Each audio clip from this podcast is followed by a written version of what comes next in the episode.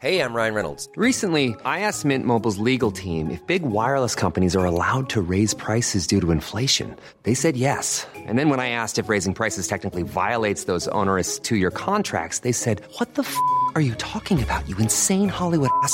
F- So to recap, we're cutting the price of Mint Unlimited from $30 a month to just $15 a month. Give it a try at mintmobile.com slash switch. $45 upfront for three months plus taxes and fees. Promo rate for new customers for limited time. Unlimited more than 40 gigabytes per month. Slows. Full terms at mintmobile.com. We do make a lot of noise, and bigger companies are looking at us and saying, okay, you know, if, if these guys prove that they are able to make a, a proper pair of jeans at this price, and also are able to take back old jeans and recycle them, uh, you know, we have to follow. So our, our biggest aim is, of course, to try to change the fashion industry.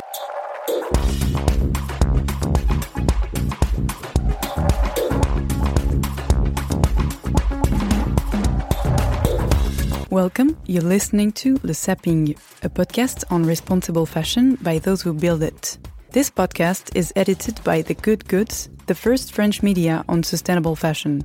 I am Victoire Satto, and today I have the honor to welcome Bert van Son to talk about denim. This episode is part of the Clean Denim Week, a whole week about the past, the future of this iconic, global, 2 billion a year sold item standing in approximately every wardrobe on earth. So, what does it take to make a pair of jeans? What is its social and environmental impact? How can we minimize it at every step of its production? And beyond that, what if we could reshape the whole industry in a circular economic model? Since the beginning of his company, Mud Jeans, in 2012, Bert van Son tries hard to answer those questions every day. He is a pioneer in eco conception, choosing organic cotton, non toxic dyeing, safe and closer partner for production, he was one of the first to use recycled materials and beyond that, realized that the best way to get a good raw post consumer's cotton was to enter the circular economy in leasing pairs of jeans. Today, Mud Jeans is an international and very respected brand, B Corp certified, CO2 neutral, and economically viable. A journey of challenges and accomplishment he'll tell us in details the next 45 minutes. This episode is a result of a very special partnership between The Good Goods and Denim Première Vision, the responsible denim fashion event that has been a major actor in the transition of this industry by bringing together all actors and changemakers of the denim supply chain twice a year in the event Denim Première Vision. The next edition is attended in Milano on the 10th and 11th of June 2020. In a circular economy, textile industry, brands, and final consumers are involved and responsible. So it seemed perfectly logical to decide to reunite them in the special Denim Week. You will find the link to the Denim Week contents and references on the notes below this episode. Feel free to leave comments and suggestions on iTunes. It's very helpful for the podcast to be discovered by others and raise the responsible standard in the fashion industry. We'll be very happy to welcome you on any of our social network at thegoodgoods.fr. Now it's time to welcome my guest and wish you a great episode. Today we welcome Mr. Bert van Son. Hello, Bert. Hello, Can you please uh, start with uh, introducing yourself, please? My name is Bert van Son. I'm the founder of Mud Jeans. Um, I started this company nearly eight years ago, and I have been in the fashion industry about 35 years. And um, I decided eight years ago to try to do things differently. And that's when we grounded uh, Mud Jeans. So, um, before we talk about Jeans, can you tell us a bit more about your background? What is your background in fashion? Yeah, like I said, I, I, I started in the fashion industry as a, as a young boy. And uh, I worked for a company that moved uh, me to Taiwan, Taipei, where I saw, and this is in the 80s, so beginning 80s, where I saw the fashion industry going to the Far East because um, uh, labor was cheaper, but it was still okay. Good factories that were mostly uh, owned by the, the government and, and clean, and people got reasonably well paid. And in my time in this, this and I want to make a very quick move, but in my time as uh, seeing the fashion industry grow from something beautiful, uh, pieces that project you and, and make you look good, to uh, a throwaway, bad quality, fast fashion thing. and I saw the whole fashion industry exploding to something, uh, yeah, that I, I didn't really like, and um, that's when I, little by little, you start to think about is what what can you do better and how how to improve the situation. so that's that's my background. What did you do exactly back then? Were you already in, in the denim industry, or No, no, not really. I was I was working for a trading company. We bought all kinds of uh, garments in Far East, from from t-shirts, men's shirts, also trousers, but very wide. Uh, at that time, my specialization was men's shirts, and um, no, I wasn't really a specialist in, in denim at that time. No. so? And my job was uh, to, to visit the factories and to make uh, contracts and to see to do the final inspection and see whether everything was okay to, to be shipped. And it was the time that we still have quotas, sorry, between France or Holland and, and China or Indonesia. Those countries had very specific agreements about how many pieces could be shipped to which country and what kind of item. You mean before before the fast fashion era? No, that, that's actually um, at the time when, when uh, shipping and international trade was still very complicated with quota systems. That's what I meant to say, actually. Okay. But maybe that has to do with it, yes, actually. Yeah, I think that when we get rid of the quota system, it helps uh, the fast fashion being uh, what it is today. True, you're right about that, yes, actually, yeah. So, um, is this um, the way you educate maybe yourself uh, about the fabrics? What led you to denim? Well, then I have to make skip some time, but um, in 2008 I was uh, partly owner of a company in France, and we we did um, uh, license goods for Disney. So we were Disney licensee. So we made uh, pajamas with uh, a princess on it and things like that. And the good thing about Disney is that you get a very heavy code of conduct contract saying that you have to work with uh, proper factories and be careful with all the materials you use. So it was in a way already getting more sustainable than the normal thing. And, and it meant that when you have a, a good and strong brand behind you, that you can actually look into matters, not only try to buy the cheapest price, but also uh, look into it a different way. Anyhow, that company was sold in 2008, just three, three months before the crisis. So everybody thinks I'm a very smart guy, but it was pure luck. And uh, I decided to take a year off and, and see. You know, I, I've been I had been working for 30 years and, and traveling the world, and it was good to take some time off and, and gives you time to reflect. So I I took four years off, and decided after that that um, I had to do things differently, and and uh, my specialty and my my uh, network and my experience is in textiles, so it's going to be textiles and. Um, what then? Uh, the biggest item is the jeans. If you want to make impact uh, and you want to change something, then start with, with something big where you can have uh, impact. And the jeans is also uh, at the same time the most polluting item. So that's where I, I uh, started this company.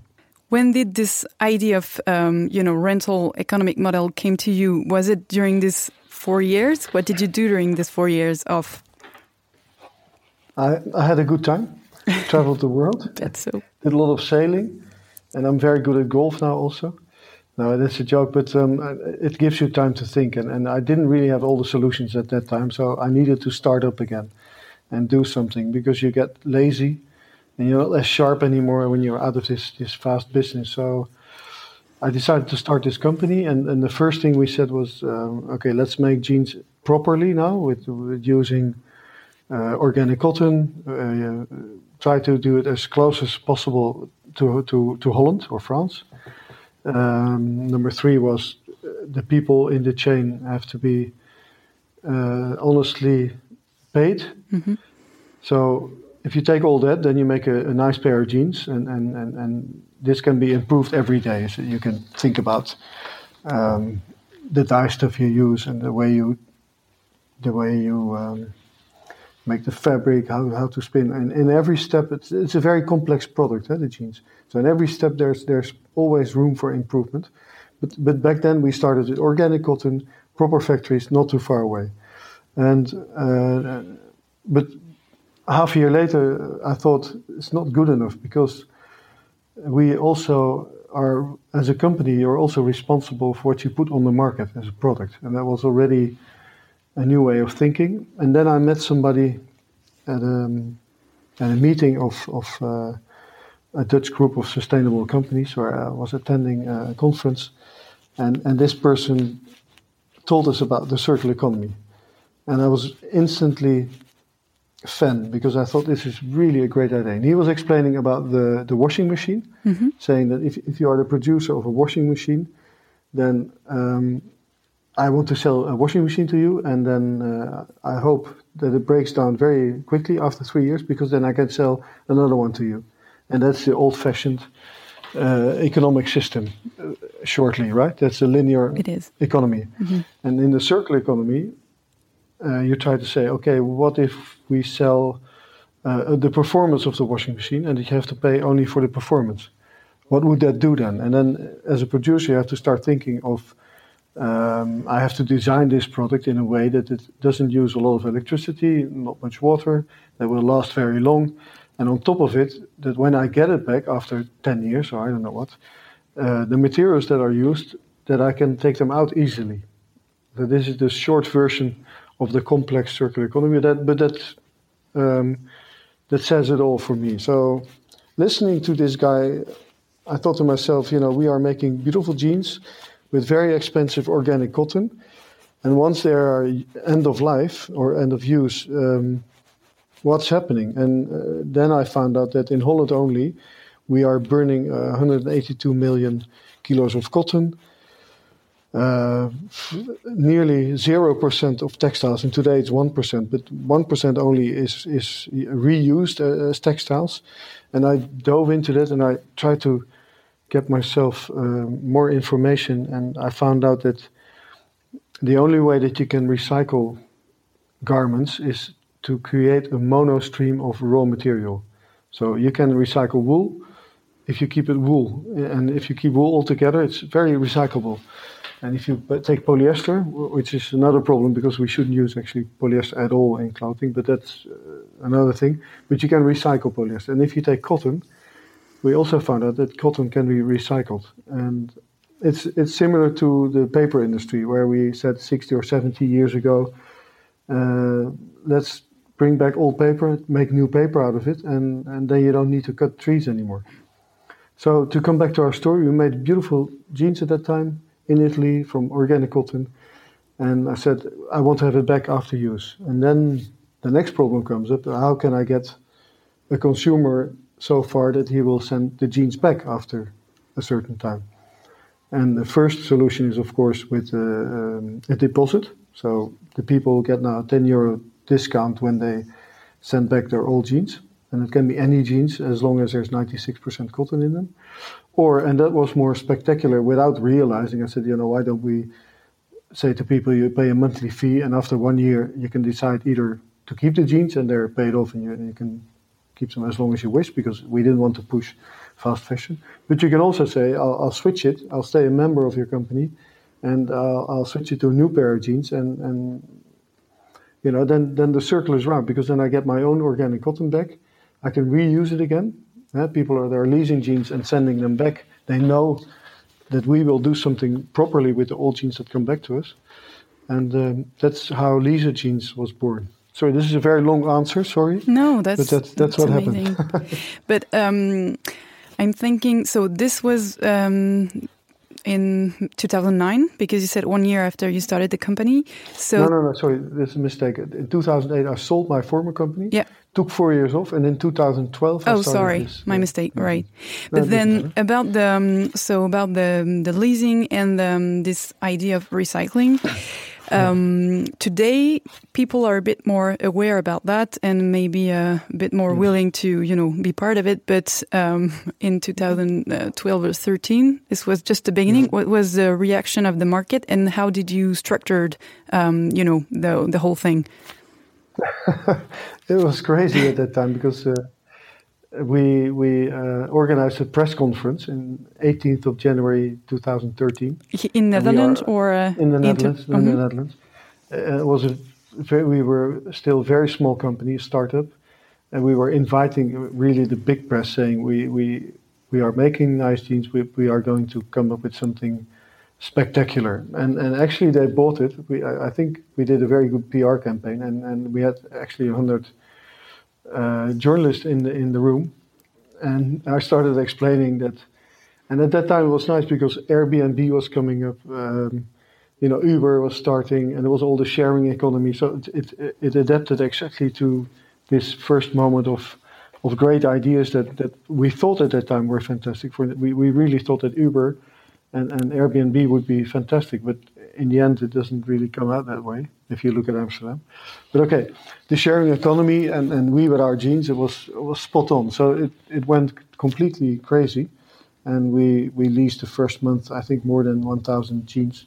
Wow! And we were completely not ready for that because our the whole back office and the whole IT system and the whole account wasn't totally expected on this. So I had friends of mine calling me after three months saying, "Bert, you're you're a great guy, fantastic vision, but um, you don't take any money from my account. So this leasing of you is this is not going to work like this."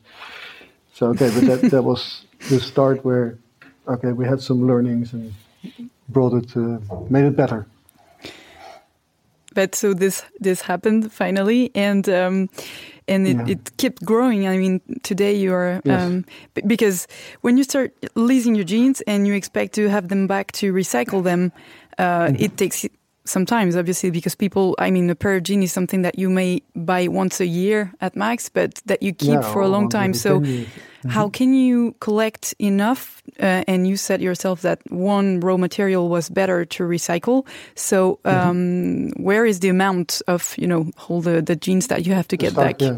Mm. Well, um, um, we started off with 100% organic cotton jeans. And then later, when jeans started to come back, we invested with our um, supplier in, in Spain to see how much uh, recycled post-consumer jeans. And not, I'm not talking about pre-consumer waste mm-hmm. because that's from the cutting tables that's already being recycled for a long time and that's great. But we are talking post-consumer waste, which is much more difficult. Uh, at that time, we started little by little collecting old jeans, and we said also, okay, if there's another brand and it has 96% cotton, we also take that back as a as a discount. So we had a bunch of jeans, and we went to Spain and talked to the guys and see how much can be reused. And at that time, the maximum we could get was about 20%. So we used all the jeans, but 20% was the max we could put in new material. So we had to add 80% new organic cotton. Mm-hmm. Uh, today we can go up to 40%, so which already is a big improvement. So little by little, we started up making uh, fabric with uh, with uh, recycled content.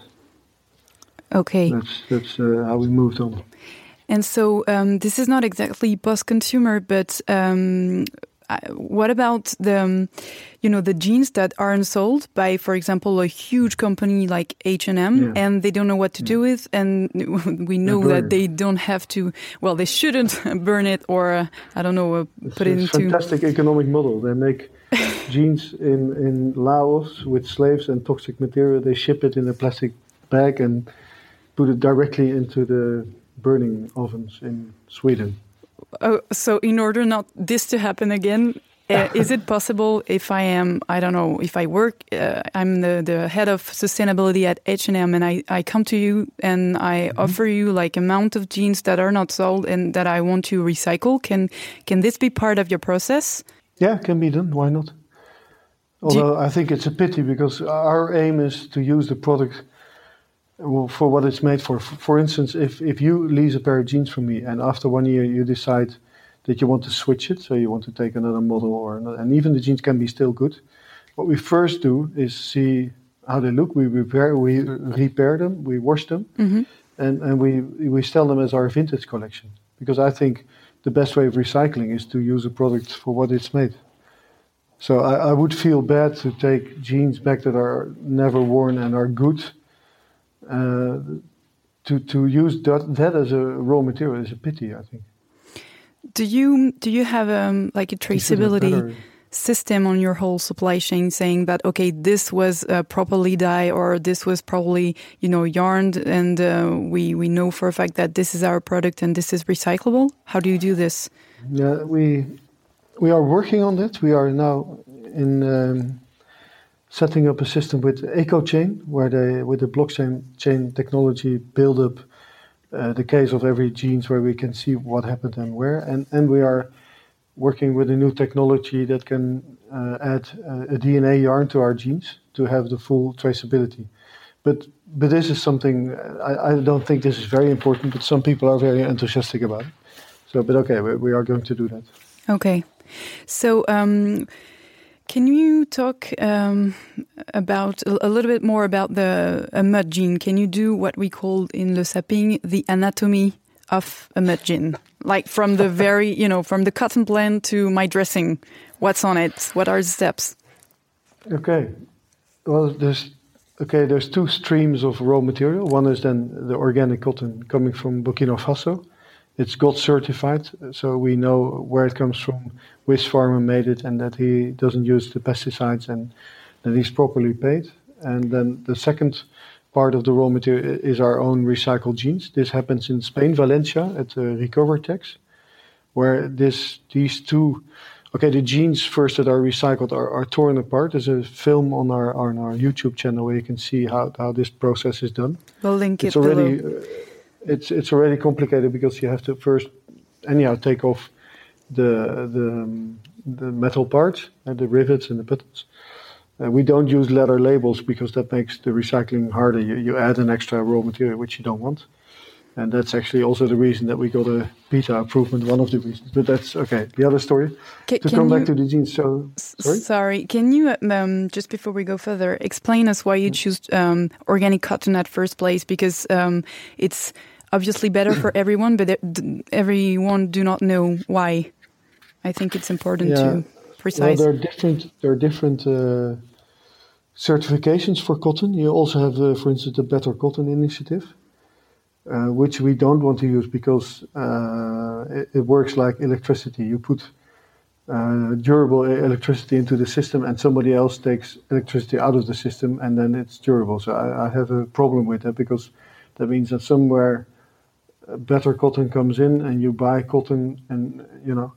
So we we we didn't want to use the Better Cotton Initiative, but we use GOTS, that's the Global Organic Textile Standard.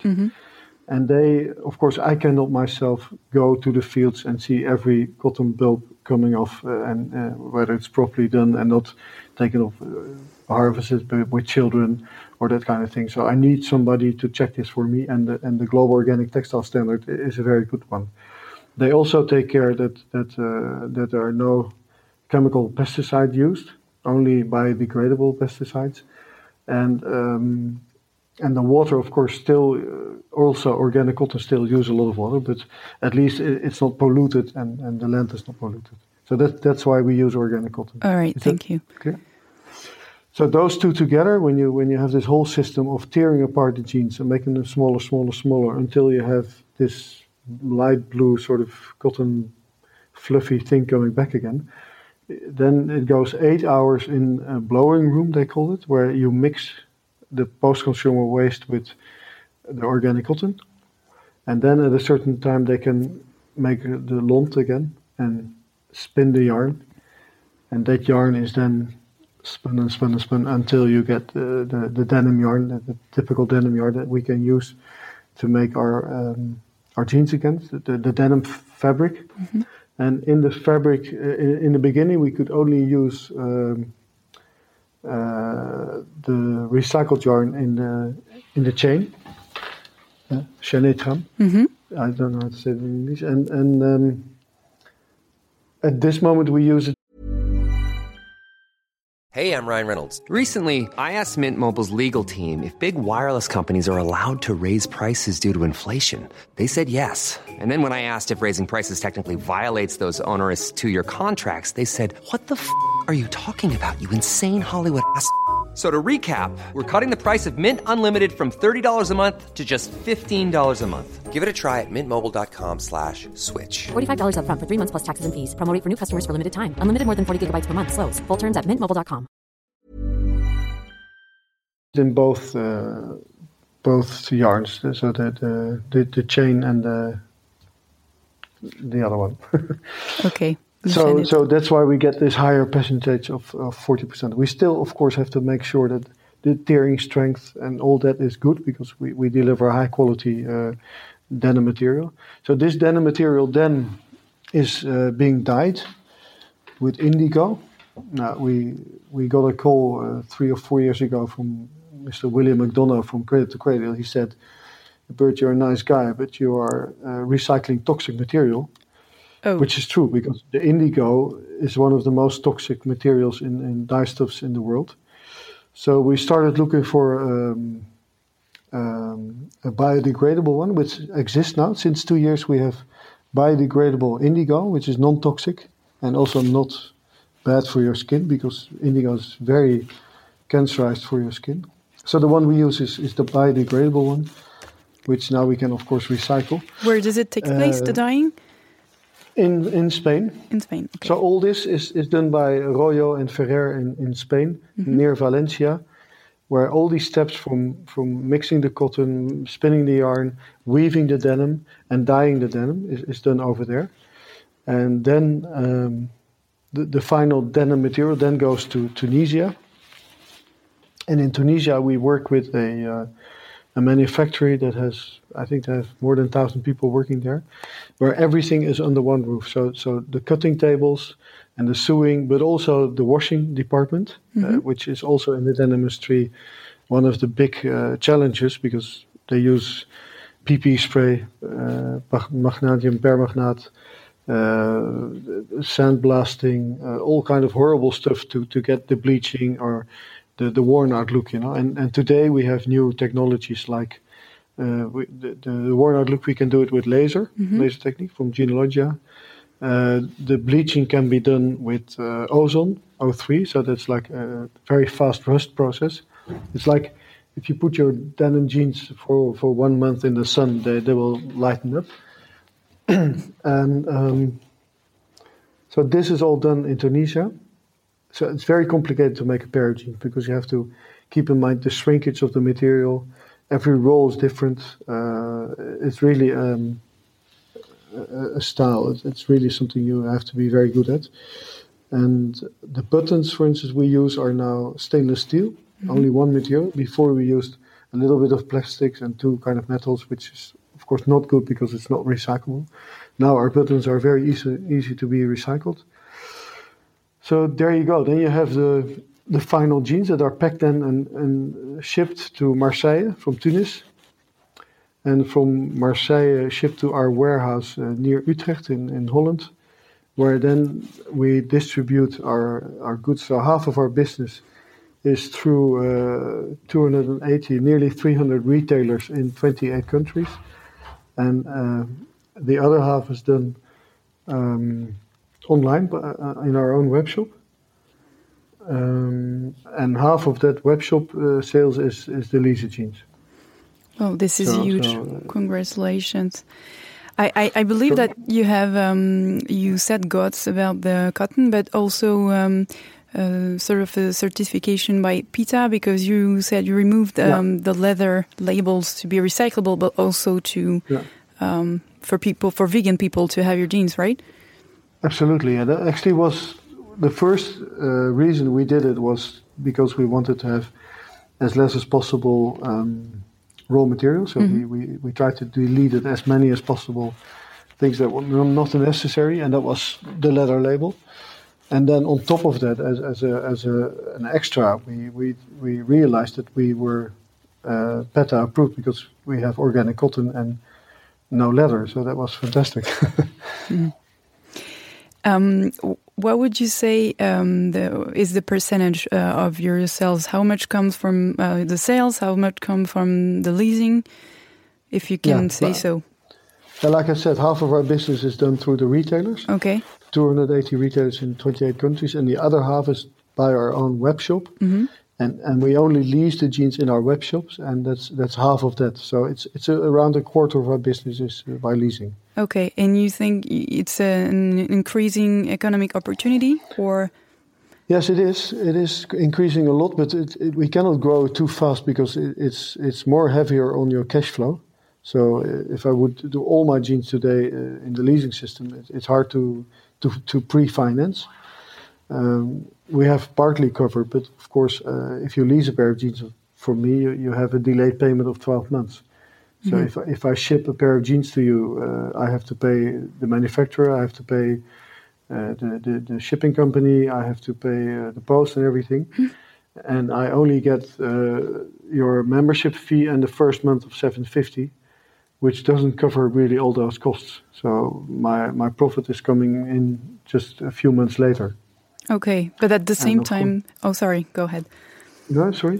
Uh, at the same time, it, it's also uh, a very, it's a bit more stable as a business. We know that in fashion, it's not always Yeah. the case. It's more about, you know, sales and, and then, uh, well, now there are sales like all the time, but before that it was up and down. Yeah, no, absolutely. No, no, no. There, there's a lot of advantages. Uh, one of them being um, that you, as a leaser, and you decide to take a new pair next year, you know your size, you know which style you like. So there's normally much less back and forth shipping of, of jeans. You if, if you uh, to buy a pair of jeans online is one of the most complicated things because you want to see how your bum look, you, you want to try the size, you want to see the style. Um, but once you know that as a leaser, it's, it's an ongoing business for us, and many, many people we see that they have two or three pair of, of our jeans. So it's absolutely it's a, it's a good economic model for us. Uh, would you say maybe that it's it's harder to maybe catch people at first, but then Yeah. they are very faithful to your brand? Very. Absolutely, yes, Okay. one hundred percent. And so, what was the strategy of, at first? You said you had good PR, um, but it- that was Yeah. um, a business conference. But about um, you know final consumers and about the fact that um, you know the fitting is not possible with internet. Uh, How did you just uh, went through the, go through this? Well, uh, different solutions. But one of them, of course, trying to find retailers that also started selling our brand, which is very difficult because if you're, if you're a small brand with a nice story where everything is correct, uh, how to convince a, retailer that has all these dirty jeans in his shop, uh, where he has to say, okay, guys, all these jeans are made by children and with toxic material. And I have one brand for the same price that does it all right. So it, it's very difficult to, to to explain this. Uh, you understand what I mean? So that was the first hurdle, but we we we did uh, find a few very original retailers that said, no, we we believe in this story, we are going to do it. So that's one. And the second is uh, try to improve your website with with photography, with fitting advice. We now work with a French company called Fitle. Before we had another one where you can uh, add your your size, or I mean your your weight and your length and your age, and this this tool sort of gives you a good um, advice on what kind of jeans you, you should order. Okay, So those are a few of the steps that we take to to improve this. and this this should um, go better with the technology going on. I guess maybe. Absolutely, yeah. There, there's a lot of people uh, working on this. Uh, you can imagine that, that the big companies like uh, and Zalando and ASOS, they all want to uh, decrease their cost for shipping, and they're looking heavily into to trying to improve this. Yeah, and we serve on that same thing. And in Holland now, we we have just started a month ago by delivering uh, on bike in 33 cities. Oh, cool. So you get your yeah. This is definitely And- the and- country to try this. Yeah, it works. It works. You, if you live in Amsterdam, you get your jeans delivered by us, uh, on a, on a bike. And uh, we even ask these guys if they have time that they can wait for somebody if they want to try, and take it immediately with them. So that's that's uh, also. We made an Instagram post of that. If you want to have a look. I, I'm gonna check. account. So, um, what's your um, what's your community? Is it a European, international? How how big is the brand now? Um, it's huge. No, still we are. I we are guess still so. Very, You tell very me. small brand. you get the numbers. I got just No, no, Instagram we- and, we and are stuff to way too small in, in the big jeans industry where two billion jeans are sold every year. We maybe do this year fifty thousand jeans, which is totally nothing. But we do feel that we are uh, a pain in the ass for bigger companies, and we do feel that people are. We, we do make a lot of noise, and bigger companies are looking at us and saying, okay, you know, if if these guys prove that they are able to make a, a proper pair of jeans at this price, and also are able to take back old jeans and recycle them, uh, you know, we have to follow. So our, our biggest aim is, of course, to try to change the fashion industry, and, and we can do that in two ways. One is to grow ourselves, of course, and make more impact, and we need the, the volume also to have a more economic, uh, better, uh, sustainable company. And the second is um, to be uh, an example for bigger companies that have to clean up their mess. And uh, I think we're doing that at the moment. So that, that's good. And I believe you you've been working with the MacArthur Foundation program, the Yeah. redesign program. So, is the MacArthur Foundation and the redesign program uh, for you um, a solution for that big polluters? You know. Uh, that's difficult to say for me. You know, all the techniques are there. There's no. Uh, we- we just written a 78 per, uh, page uh, sustainability report in which we give total transparency of what we do. So everybody can copy it if, if they want. But I'm afraid that um, it has to do with money and greed and, and those kind of things. You know, if you have Mr. Zara having 85 billion uh, euros on his account, I mean, what's enough? Does he need 160 billion, or is he going to say, "I'm going to give 40 billion back to uh, the people in Bangladesh that have been slaving uh, and making making jeans for our, our products for us"? It's a matter of greed, you know. If you have a big company, uh, their whole economic system is made to to to earn as much as possible money for the shareholders, and as long as that is the first aim, then what are you? What can be changed? What to you? What is um, what responsibility um, uh, governments have, and what should they do to change? You know. To make a really uh, transition, but that has to do with everything. Not, we're not talking here only about uh, the garment industry, but if you really want to make the transition that we, I think we are, we have to make, all of us, and that goes for energy and for air pollution and for everything. Uh, you need all the parties. You need the consumers to start thinking. You need producers that that offer more uh, re- real realistic products, and you need also the government to to uh, make sure that there's a level playing field. Uh, at this moment, uh, my customers have to pay the same VAT as as or VTA as as for other brands. And I think, for instance, if, if I use 40% post-consumer waste, uh, that's old denim, for which already has been paid VAT once, I think I should be able to offer 40% discount to my customers or, or something like that, so that we can have help and also a method to differentiate ourselves in this way. Okay, interesting. And about the consumers, um, you you told us about um, a late Instagram post. I I know that you did a collab with the Sea Shepherd. Um, is it is Yeah. it ways to raise the awareness? How do you educate sort of them? to be honest, the, the collaboration with Sea Shepherd was uh, twofold. One for them was to to to build their name also because they are a little bit seen as as activists, and, and, and that's been a long time ago. They are actually doing fantastic work now on the west coast of Africa. And for us, it was they have such an enormous reach. They, they have 500,000 followers on Instagram.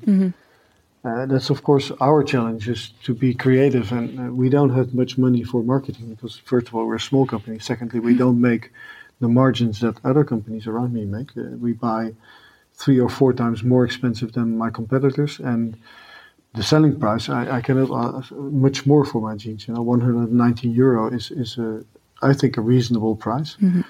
It can't go much higher because it, then that's also not sustainable. So in between, the margin is less, so that leaves us with less uh, market uh, marketing uh, budget. And there, you know, we try to find smart ways to, to get attention. And then uh, the, cooperation with uh, the collaboration with uh, Sea Shepherd was was a very good one for us. And um, um, regarding the educational part, uh, is it something specific that you you know uh, a specific way to communicate to your clients? Um, we don't do it really that way. We do write in our um, book, a little small booklet that we deliver with jeans, uh, uh, what the best way would be uh, to to wash. And you can find all kind of information on our website. if you go to uh, sustainability, or we, we give a lot of advice. It, but you have to go find it uh, on our website, or Yeah. we do give tips on uh, on Instagram or Facebook. We talk about this, but that's um, I don't think that that's our task too much. I, feel responsible for the chain, for everybody that's making our jeans and the materials, and also for taking back the goods. And if you, as a consumer, um, want to learn more about how, how often you have to wash your jeans and those kind of things, there's there's enough information to get. I think. Yeah, I think that you've got a point. It's it's a question of uh, interest and uh, yeah, the Yeah. ability of looking for information and not just believing in, in a label or in a certification that could be everything and could Yeah. ensure it's all good. But this is also and also, my my aim is not to to change humanity. I, I I will not be able to to change greed or to change uh, behavior of people. The only thing I can do is to make a, a, proper product available at a reasonable price, and then it's for you to decide whether you want to, to choose this or not. yes, It's uh, we we make it available. That's all. you you make people have choice. That's a that's the right Yeah. way to do things. Exactly. Um, last part about the the B Corp certification because you you Mm-hmm. have the certification and this is uh, this is Yeah. quite tough. Can you tell us a bit more about about it, what it is, and what steps you took? It's a nightmare if you want to become a B Corp. It's- an it's honest lot of work. podcast. Just Say again. it's an honest podcast, so you can say everything about it. No, it's it's uh, it's a great thing. We're very proud to be uh, a B Corp, and I, I love their slogan: uh, "Use your business as a force for good." And you have to sign the, the Declaration of Interdependence, and you have to go through a, a huge assessment, which is very complicated. And um, so it took us back then. We were the first in Holland in 2013, end of 2013. Um, it's great because you are in in a pool of companies like Patagonia, which I very much respect, uh, Ben and Jerry's, Tony Chocolonely. Uh, well, you can go on. Um, and and also, if you look at, uh, there, there's a number of uh, big advantages. If, first of all, if you look at all the questions you get, and they go from different areas, uh, many of the questions you go like, okay, I've never thought about it. Uh, for instance, electricity in your office. What are you using? Do you use uh, LED light or, or normal light, or how are you going to improve this next year? Uh, it's about the governance governance of your company. You have to add two or three phrases in your structure of your of your company. So that's all. Um, that's all good because you learn a lot from this uh, um, assessment, and um, um it helped us a lot to, to improve our, also our uh, our. Uh, but, but the other thing is, for instance, they ask you uh, questions like um, the management, how many women and how many men are in your management team, things like that. So we, we by chance we had two men and two women, so that was wow points. Uh, yeah, well, it's interesting. Was, and, and our assessment is online. It, it's also transparent, so you can see where we score really good and where we do not score really good, where we still have to improve. So uh, I like that kind of thing where there's incentive to improve. So the next assessment we are going to do will be um, moving up 30% in points, I think. 30 percent in point. Okay, so what what are the points, what are We're going to be close to Patagonia. Where is it? wow, that's a statement. but we're Um, not there. I'll, I'll call you when we've reached it. So what what does it take to go there? What do you do sort of wrong or not good enough? Eh, What what do you have to improve? You, you have to look yourself into the assessment, but but things like um, uh, what you do, you know, so far we, we were just break even or we made small losses, but but it's very interesting to see if you start making profit. What do you do with this profit? Is it only for the shareholders? Are you distributing something to the people that work for you, or or or, or, or other things? Uh, there's there's so many things that uh, I can. There's too much to mention. Okay, well, that I think that uh, humility is uh, is is very good in this business. Mm-hmm. So you've got a point. I, I give you thirty points. I give you the, No, I the need, thirty I need points missing. 148 points for this. We're Oh, really? At 88, and that's way too low for us. Yeah, we, we didn't do. Uh, we didn't fill in fill uh, the, the the last time very well.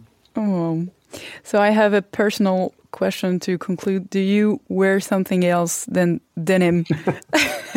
Yeah, I, I, I, do wear underwear and, and jackets and things, so they're not from denim. I hope so. but well, I had another question actually, um, because um, you mentioned cotton, but you mentioned also recycled cotton and a little polyester that we do not really want to see. Uh, yeah. What about hemp or other, you know, linen, uh, linen alternatives? Have you ever thought yeah. of it? Absolutely, yeah. Hemp is fantastic. And it used to be a huge business in Holland in, in the time that we were sailing around the world with sailing ships. Hennep is fantastic. It's also um, cellulose based, mm-hmm. so we are not mixing with, with polyester and things like that to make our denim stronger. But we are thinking of creating uh, the bike jeans. Uh, we have a new material now with 7% hennep, mm-hmm. which we think is fantastic and, and it can still be recycled. So, yes, hennep, we actually look into it. We are also on our way to, uh, we call that the Road to 100, where we've announced that we will bring a jeans uh, to the market in 2020, which will be a 100% uh, recycled post-consumer denim. And um, yeah, that's where we are at this moment. Okay, great. Linen is, is not really. We, we, we go for hennep at the moment because that's really a long, strong fiber, uh, very usable for, for jeans. Okay. Well, that's uh, great things to, to follow. All yeah. right. Um, I um, I have an habit. I always ask my guests to conclude uh, a quote that they like. This could be from a cafe this morning or from Voltaire, whatever. it's just uh, just one that you like. Um, there's many quotes I like, but um, the quote uh, saying that there's only one thing for sure in life is that everything changes. That's a quote I like a lot. Interesting era where we are in this beautiful transition of going forward by by, by not um, devastating uh, the, our Earth. Maybe we, I should say, we are all astronauts on planet Earth. True, but I think that you should um, go for more PR and, and global conference with a lot of CEOs of the, the dirty side of industry. yeah, I should. Well, I'll be there in France in January on the Change Now 2020, one of the keynote speakers. Oh. So you can. I meet you there. Uh, I'll be there too. Good. Thank you, you very much, Bert. Thank you. You're welcome. Thank you very much for listening. You'll find the links to the Denim Week contents and references on the notes below this episode. You can find us on thegoodgoods.fr and on any social network. Don't forget to subscribe to get notifications when the new episode is out. Cheers!